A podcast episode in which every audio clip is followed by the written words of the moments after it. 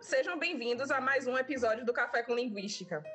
Hoje nós recebemos aqui o professor e pesquisador Tom Israel. Oi, Tom, seja bem-vindo e desde já a equipe do Café com Linguística agradece muito a sua presença. Tom Israel é graduado em Letras Vernáculas pela Universidade Federal da Bahia, em que foi orientado pela professora Rosa Virginia Matos e Silva.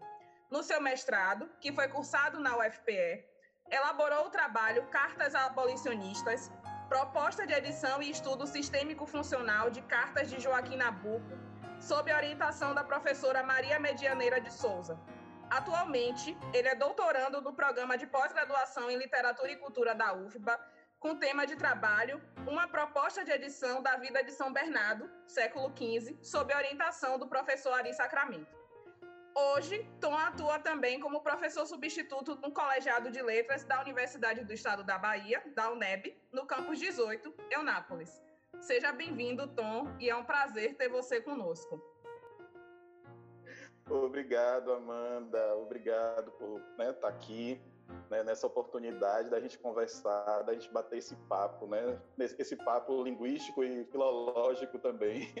Queria aproveitar para parabenizar né, você, Lisana, Adielson, com esse projeto bonito, esse projeto de divulgação né, da produção de conhecimento é, intramuros da universidade, então sai dos muros da universidade né, para alcançar né, esse, o público e o público, entre aspas, comum, né? Então, essa iniciativa de você, de vocês, nos alegra muito, né? Parabéns. A equipe do Café com Linguística agradece demais a presença e agradece os elogios também.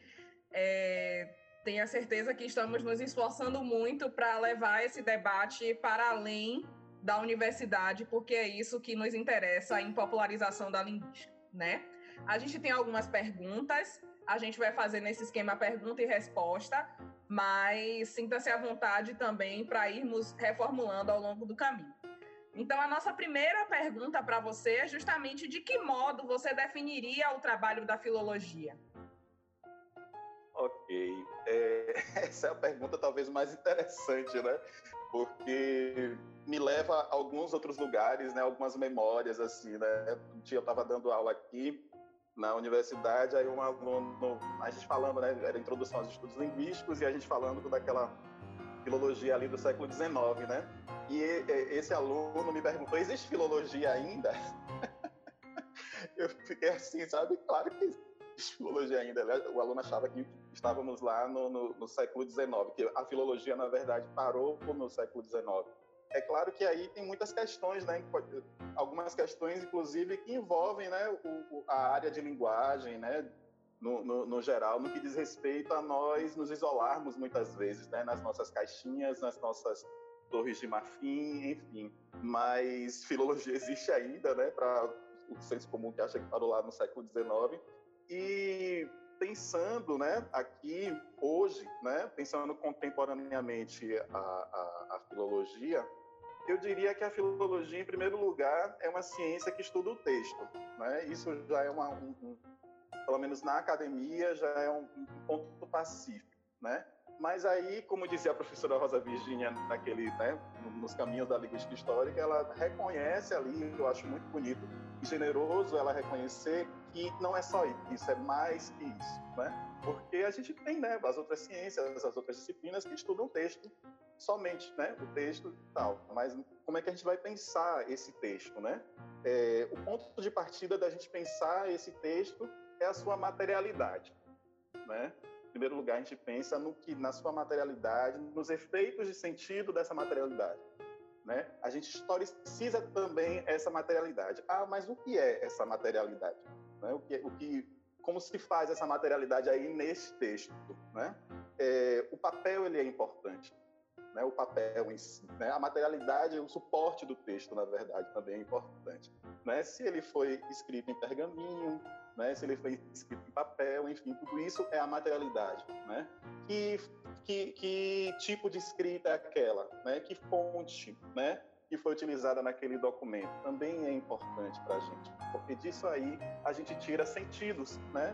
Disso aí a gente historiciza também né, uma dada época, aquele momento de produção, né? Então, o ponto de partida seria essas materialidades, né? E bem hoje, né? A gente, a gente diria é, é, é muito é, na, no, no, esteio, né? De, de, de Dom Mackenzie a gente diria que a, a filologia é a ciência que estuda, estuda o texto nos seus processos de produção, circulação, transmissão e recepção, né? Não necessariamente nessa ordem, vamos pensar aqui de novo, né? Os seus processos de produção, de circulação, de recepção e transmissão, né? Isso importa para a gente, né? Importa saber o momento de produção daquele texto, né? Para quem aquele texto foi produzido, né? Isso sendo atravessado, né, pela materialidade. Bom, é, a minha segunda pergunta é justamente como é que então você poderia pensar a linguística histórica nesse bolo aí entre filologia e linguística histórica? Ótima pergunta. É, veja bem, eu vou falar né, desse trânsito da filologia com a linguística, a linguística histórica, eu vou falar de um lugar mais crítico, eu não vou falar do lugar da linguística histórica, eu vou falar do meu lugar de filólogo, né, da pessoa que trabalha, do pesquisador da filologia, e que sim precisa da linguística histórica. Então, vou falar de um, de um, de um ponto crítico, assim como eu estou falando da, da, da filologia. Né? É, como poderia pensar, né? É, a gente não consegue, né, e isso é, é, os pesquisadores, as pesquisadoras falam muito, a gente não consegue pensar a filologia sem a linguística histórica, né? Por que, que a gente não consegue pensar a filologia sem a linguística histórica? Porque a linguística histórica é a ciência, é a área que nos vai dar o subsídio para trabalhar com os textos, né? Nós trabalhamos muito com textos antigos, não somente com textos antigos né? Mas por, por, é, eu, pelo menos, trabalhei no, na minha iniciação científica, no meu TCC, com texto do século XVI. Né, com texto do século XVI. Então, eu teria que saber, né, obrigatoriamente, né, aquela minimamente também a estrutura linguística daquele texto. Né? Eu tinha que saber os, os, os mecanismos uh, morfossintáticos de atuação daquele texto. Não é? Enfim, teria que saber o sistema linguístico minimamente daquele texto, né, para ter acesso àquele texto, para não sair por aí falando bobagens também. Né? Então, assim, a gente tem que tratar com muito cuidado né, é, o texto, né, a língua desse texto. Né? Então, é, tem esse trânsito. Né? A gente precisa da linguística histórica, a gente precisa de conhecimentos de língua. Né? A gente precisa para justamente quando a gente se deparar né, com idiosincrasias de uma dada época, né, e essas idiosincrasias, uh, tanto no plano fonético, como fonológico, como uh, morfossintático, como lessical também. Né? Então, a, a, o léxico tem sido, né, historicamente, o, o, o, o nível mais querido da filologia, né? A gente pega a palavra ali e, e quer saber aquele contexto de uso daquela palavra, a gente quer saber uh, o sentido daquela palavra para aquele contexto, né? Então isso tudo a gente, né? É, é, é, é para ter acesso a isso a gente precisa da linguística histórica, né? a gente precisa dos subsídios da linguística histórica, né, dos subsídios teórico-metodológicos da linguística histórica. Né? A professora Rosa Virginia falava muito isso, né? Matos e Silva falava que uh, não se faz filologia, né? não se faz, na verdade, perdão, não se faz linguística histórica sem filologia. E aí eu acho interessante, porque nós da filologia também, para quem trabalha com textos antigos, a gente diz não se faz também filologia sem linguística histórica. Sim, é, duas coisas aí são importantes. Primeiro, a ideia de que a gente, que em filologia a gente não trabalha só com textos antigos, porque muitas vezes é, o estudante de letras, o iniciante na área, justamente vai pensar que é, filologia só trabalha com o texto lá do século XIV, século, enfim, XV por aí. E, na verdade, a gente tem um, um amplo escopo de textos do século XX que precisam ser estudados é, é, precisam ser resgatados. Né? A gente precisa entender a filologia justamente como essa ciência de sentido mais amplo, de resgate não só do texto enquanto materialidade, mas também de uma história e de uma memória de circulação daquele texto, daquele sujeito que escreveu aquele texto e, enfim, né? E entender essa relação de reciprocidade entre a filologia e a linguística histórica. Então, na verdade, uma acaba não podendo existir sem a outra. E aí uma pergunta é: que ressignificações nós poderíamos apontar para a linguística histórica, então, desde o século XIX até a atualidade, considerando, por exemplo, o panorama da linguística geral como um todo? É, vamos lá. É, só só um, para complementar também a outra questão que tem a ver com essa questão também, né? a gente tem trabalhado, eu tenho pensado muito nesse trabalho agora da, da tese de doutorado, tenho conversado muito com, com o professor Ari Sacramento, que é o meu orientador, de, da gente pensar né, é, a filologia como uma ciência de fronteira, né, como uma área fronteiriça. Né? Por quê? Né? Justamente por isso. Né? Porque a gente não consegue pensar o texto né, sem uma sociologia do texto, sem, uma, sem a linguística histórica e por aí vai.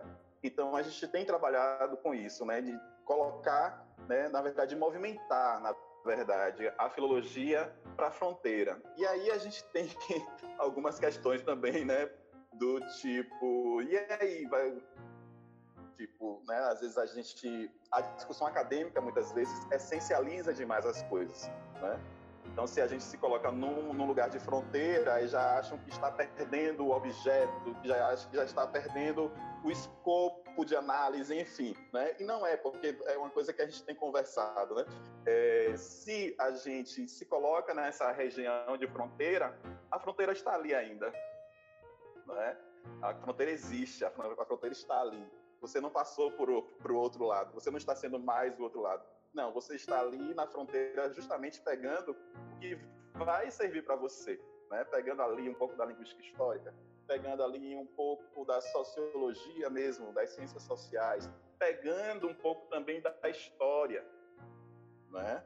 A gente precisa da história também, né? Porque muitas vezes os historiadores eles vão ter um pouquinho mais de cuidado nas considerações acerca de um, de um, de um tempo passado. Não que o historiador também não trabalhe, não que o historiador só trabalhe com o tempo passado, mas fala aqui da minha realidade, né? De um texto do século XV né? Então, assim, a gente tem que ter muito cuidado né, com o, o, o, que a gente vai encontrar e como a gente vai trabalhar. E muitas vezes a história vai dar isso para a gente. Muitas vezes a história vai dar um pouquinho, um pouquinho não, né? Vai dar um, subsídios até de entender aquele documento. Né? A, a, eu tenho pensado, a gente tem pensado uh, o conceito de documento conforme Legoff, né? ali na História e Memória, né? que, que ele convida a, a gente, né, o, o, na verdade, os pesquisadores, a fazerem uma crítica radical ao documento.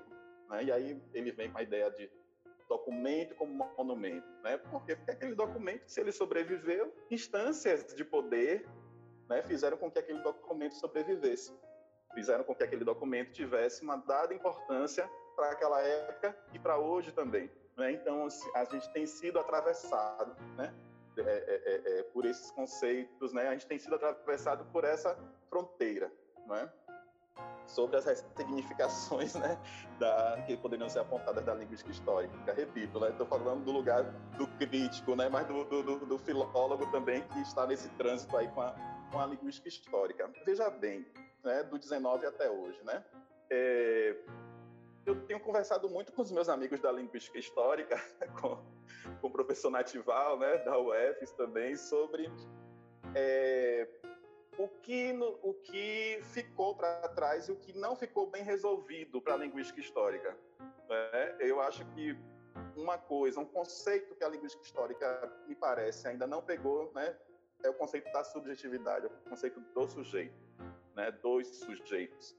Né? Então, assim, a gente tem pensado nisso, né? Como é que a gente, né, no caso do professor natival, na verdade, como movimenta isso, né? Já que aqueles sujeitos são sujeitos são sujeitos falantes, mas tem uma história, né? Então, assim, pensar isso seria muito interessante, né? Para a gente é, é, é, para a gente não se perder, né? na verdade, né, no, no, no, nas demandas contemporâneas. Né? Se a gente tem uma estrutura linguística, essa estrutura linguística ela é falada né, por sujeitos, esse sujeito tem uma história. Muitas vezes esses sujeitos não são ouvidos. Né? Então, assim, essa seria uma questão, e uma questão, inclusive, para a filologia também. Né?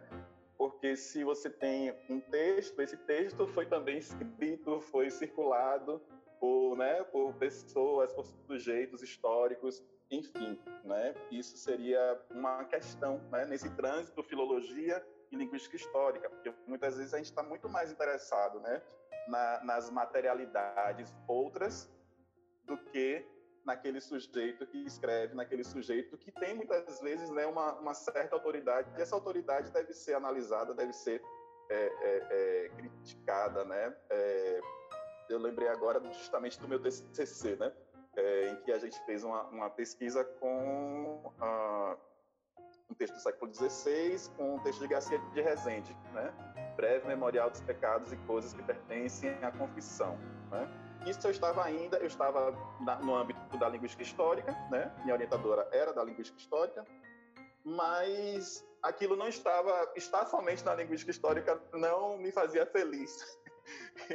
Eu lembro que uma dada vez eu estava transcrevendo esse texto, né, editando, na verdade, o texto, Aí eu, eu, cheio de questões, né, com a professora Rosa, a professora Rosa vira assim, você gosta mais de filologia do que linguística histórica, não é, Tom? Aí eu disse, é, professora, eu gosto mais de filologia.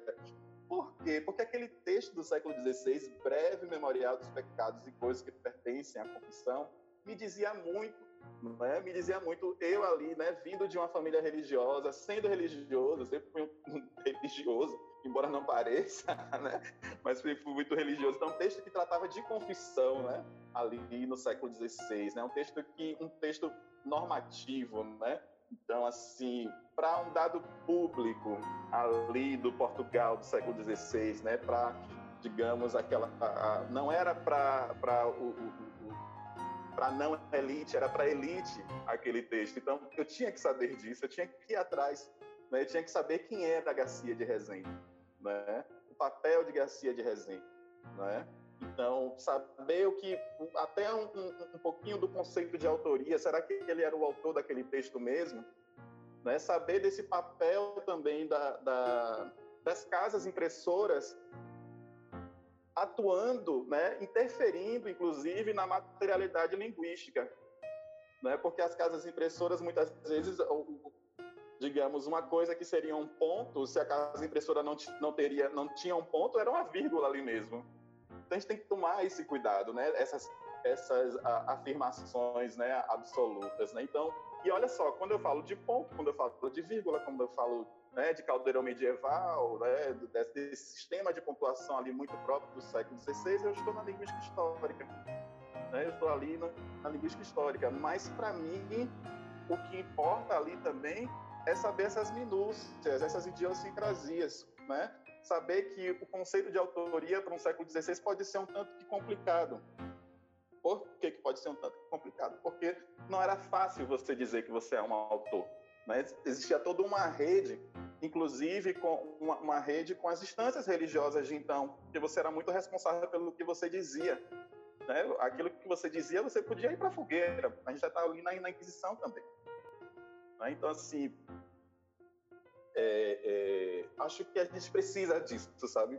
Desses trânsitos, saber dessas minúcias, saber. Uh, uh, uh, aí tem uma coisa, né, que, que Ginsburg fala, né, o, o, historiador italiano, né?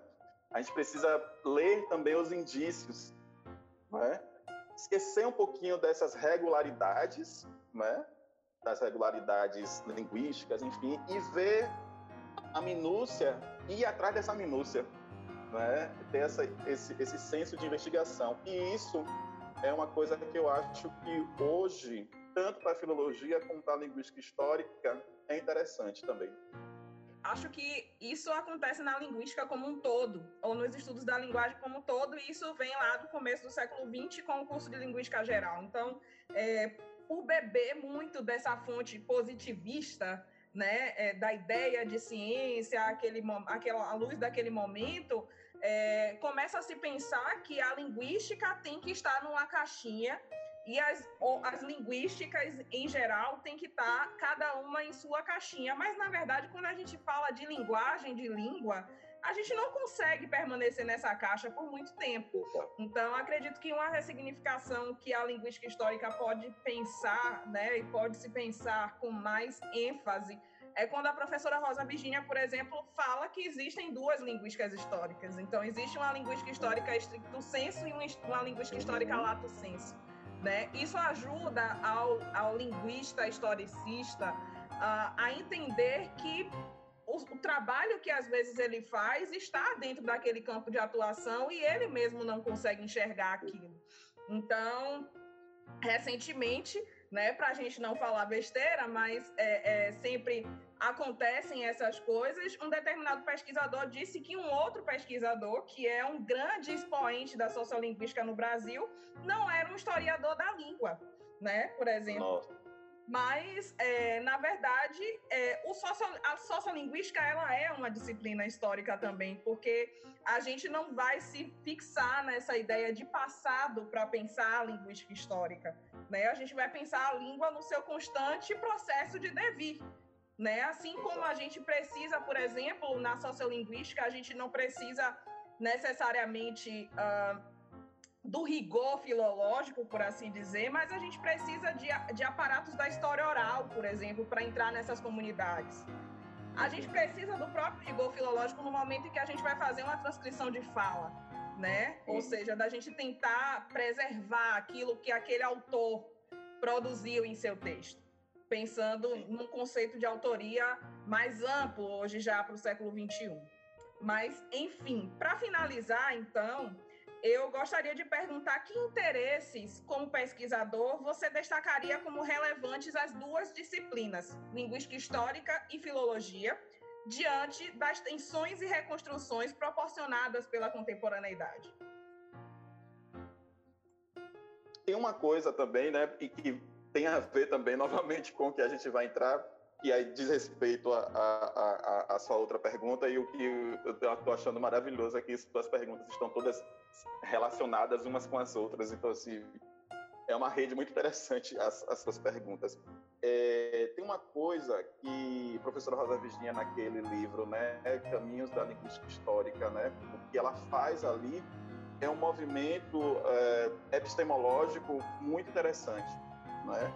Ainda que depois é, é, é, existam né, desconstruções, essas desconstruções, desde que estejam no, no, no plano ético, né, elas são muito bem-vindas também. A gente não pode dogmatizar o que é dito, justamente por uma dívida com aquela pessoa que falou. Né? Então, assim, nada mais anticientífico do que dogmatizar algumas verdades. Né? Mas o, o, movimento que a professora Rosa Virginia faz ali naquele primeiro capítulo, se não, me, se não me engano, é uma introdução em um primeiro capítulo, capítulo ou introdução como o primeiro capítulo, é, é um movimento interessantíssimo, né? Porque o que ela faz ali é o que você acaba de falar, né? Ela faz um convite para se pensar a linguística histórica não somente ah, como estritamente a área que estuda a mudança linguística. E aí ela abre, né? Eu gosto muito daquele diagrama dela, porque é um diagrama um tanto que aberto ali, né? Tem um lugar da, da, da linguística histórica estricto senso, que é aquela que trabalha né, com uh, a mudança linguística em si, né? mas ali, desde. Eu acho interessantíssimo quando ela diz, né? A linguística histórica é tudo que você uh, trabalha tendo uh, dados né, é, é, localizados e datados, né? Eu acho isso interessantíssimo, porque ela está dizendo a linguística histórica ela é muito mais, né? É, que o, o, o, que a gente historicamente tem pensado, né? Eu acho que e aí ela diz, né? Um, um, a sociolinguística ela é linguística histórica, a, as outras áreas da linguística ela, elas também são são linguística histórica. Eu acho de uma sacada é, extraordinária, não é? de se pensar. E aí ela vai trabalhar os autores, né, que pensaram de uma forma ou de outra a, a, a, a língua no tempo e por aí vai. Ela vai para Bakhtin, ela vai para outros autores que em si não são nem né, é, é, é, linguistas históricos. E eu acho isso fantástico, né? Ali em 2008, quando ela traz isso, né? A gente percebeu o, o, o, o percurso de professora Rosa Virginia pensando a linguística histórica é muito interessante, porque vem, né, eu converso muito com a Ari sobre isso, você vem de uma ali da, do, de 89 das estruturas trecentistas, né, mas você tem um prefácio ali que ela né, explica que aquilo ali não é né, aquela, aquela verdade toda, né, que aquilo ali é, é o trabalho do pesquisador. E aí, quando a gente chega, né, uh, alguns anos depois, muitos anos até em 2008, você tem o português arcaico, uma aproximação, né? Eu acho muito bonito esse título, né? Uma aproximação, é a nossa tentativa, né, de pesquisador de sempre estar ali, né, querendo pegar o objeto, mas na verdade a gente não pega o objeto, a gente se aproxima daquele objeto, a gente se aproxima do que a gente gosta de fazer. Né? No, no meu caso, o texto, né? É, é, é, é o texto do século XV, e essa aproximação, eu amo quando ela fala essa aproximação, porque essa aproximação, nessa, é nessa ideia de aproximação, entra em cena é a subjetividade do pesquisador, da pesquisadora. Né? Isso deve ser levado em consideração, né? as nossas subjetividades, que vão desde o nosso gosto por aquilo até né, a, a, a nossa imagem que a gente cria né, nos congressos, nos nossos textos, enfim. Então, é, é, esse, esse texto de professora Rosa, eu acho que é um texto de ponto de partida, sabe? Embora seja um texto que não é um ponto de partida, na verdade. Na verdade, é uma recolocação né? e, e considerações epistemológicas interessantíssimas. Né? Bom, é isso, né? Ah, ah, eu acho que hoje, né, o, o, o, hoje mais do que nunca, a gente precisa de aproximar as áreas, a gente precisa fazer os devidos diálogos entre as áreas. É? é claro que a linguística histórica e a filologia, a filologia e a linguística histórica sempre estiveram em diálogo, né? Embora uh, em um dado momento, e aí quem vai dizer isso é Rita Marquilhas naquele, naquele Filologia 858, Filologia 8 cientista, né? Ela vai dizer que chega um, de, um determinado momento que a filologia, né, ela se separa da, da, da linguística por conta, né, do, do, do, dos fazeres, né, da, da, da análise sistêmica da língua e por aí vai. E aí a crítica textual, entendida como filologia, ela vai por um outro caminho também, já que ela não quer pensar somente a, a, a, a estrutura linguística, né? E hoje, né, como eu volto, né, a falar disso, hoje o que nos interessa contemporaneamente, né, é entender, né, que a filologia, eu acredito também que a linguística histórica esteja nesse lugar fronteiriço, nesse lugar de fronteira, né? nesse lugar de diálogo, nesse lugar de entender essas demandas contemporâneas também. Quais são as demandas contemporâneas? Né? Hoje a gente não consegue é, é, é, pensar uh, o estudo da linguagem, o estudo de uma língua, sem também pensar nas lutas, né? nas lutas de grupos uh, ditos minoritários. Né? Não dá para a gente passar por cima disso, né? porque se a gente passa por cima disso, a gente está é, é, é, fadado a uma essência, a uma origem pura e por aí vai. Isso é muito perigoso, né? A pluralidade ela é sempre muito bem-vinda em qualquer área, né? Tanto na filologia como na linguística histórica, como na sociolinguística. A sociolinguística já é uma, né? Muito plural também, né? Nasce desse, desse, dessa inquietação do plural. Mas eu acho que a gente pensar, né? a gente refletir, né? criticamente, continuar refletindo, passar a refletir sobre isso, é muito interessante, né? A gente, a gente pensa aí na, na no trabalho, por exemplo, do, do, da equipe de textos teatrais censurados, né? Da, coordenado pela professora Rosa Borges ali na UFPA, né? No estúdio no âmbito da, do, do, do grupo Estúdia Filológica.